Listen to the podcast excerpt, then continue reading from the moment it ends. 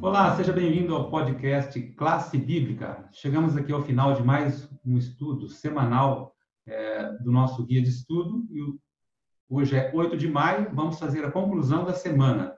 Cada um trouxe aqui seu pensamento final, seu argumento, o que achou mais importante. Vamos começar com você, Luciano.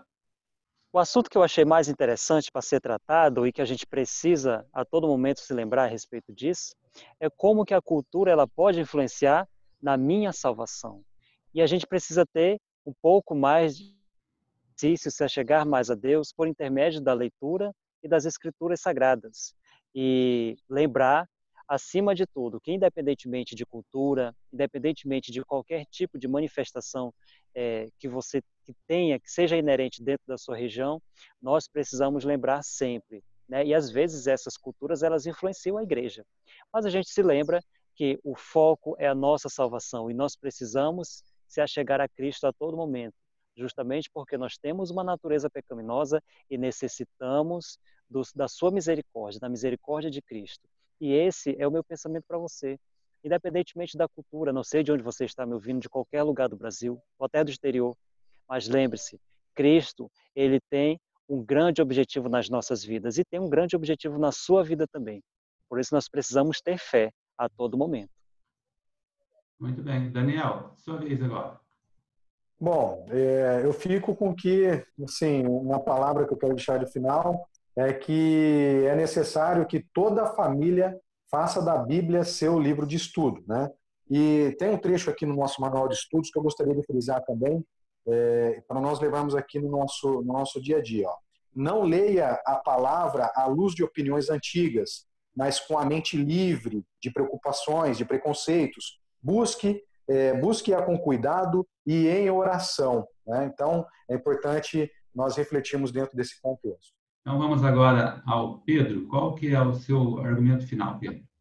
Era justamente aí, seguindo essa linha que o Daniel falou, esse texto que, tá, que a escritora cristã Ellen White coloca no livro Mensagens aos Jovens, ele é muito importante para a gente não deixar as nossas opiniões antigas. Eu queria frisar nesse ponto para que às vezes nós deixamos aquela visão que nós tínhamos anteriormente é, é, nos meio que cegar e não deixar nós aprendermos mais da Bíblia. Existe um conceito no nosso meio teológico que chama o conceito de a natureza dinâmica da verdade presente.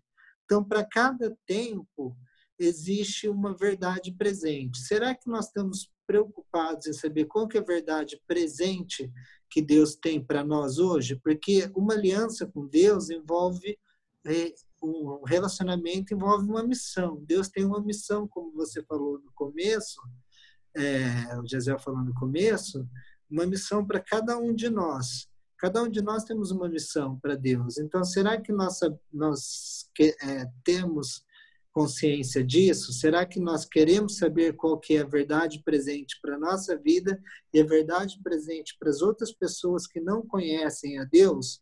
Porque depois Deus vai perguntar para nós, e aquela pessoa que você poderia ter falado isso, aquilo, aquela visão, você, é, aquela visão que você tinha não era bem assim? Então, crescer no conhecimento das escrituras, crescer no conhecimento da verdade e principalmente compartilhar essa verdade com o outro, com as outras pessoas, porque é para isso que que o evangelho serve, é as boas novas, é para isso que nós estamos aqui. E é gostoso estar aqui, que nem estar aqui desse jeito compartilhando a mensagem, ouvindo a, a vocês falarem e podendo falar um pouco. Então essa interação ouvir e compartilhar a mensagem da Bíblia dentro do contexto da verdade presente para o nosso tempo.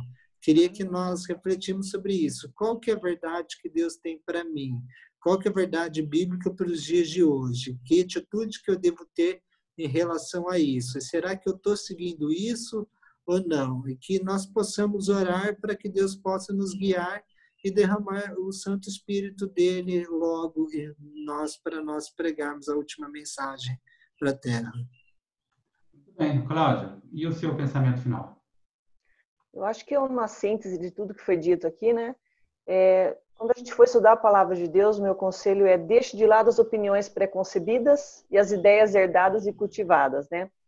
É, tem uma frase aqui que eu gostei muito do nosso guia de estudos, que diz assim, ó, você nunca alcançará a verdade se estudar as escrituras para defender suas próprias ideias. Então, chegar diante da Bíblia com atitude de humildade. Jesus mesmo disse, né, que nós precisamos nos despojar de todo orgulho, de todo quem nós somos.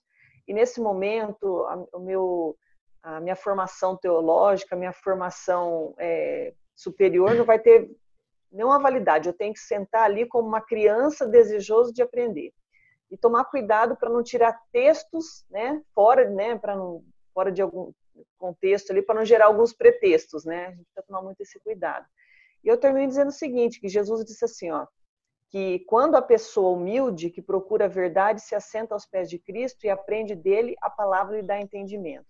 Então que nós possamos ir a Jesus com humildade, sentar aos pés de Cristo e ouvir dele a sua palavra, assim como naquele tempo, né, os, os, os, mais jovens sentavam aos pés do, dos rabinos para aprender da palavra de Deus. Que nós possamos se assentar aos pés de Cristo, a idade que nós tivermos, despojarmos, sermos como crianças e sentarmos ali e deixarmos ele falar e nos ensinar da maneira correta. E assim a gente vai ser próspero no nosso, no nosso estudo da Bíblia.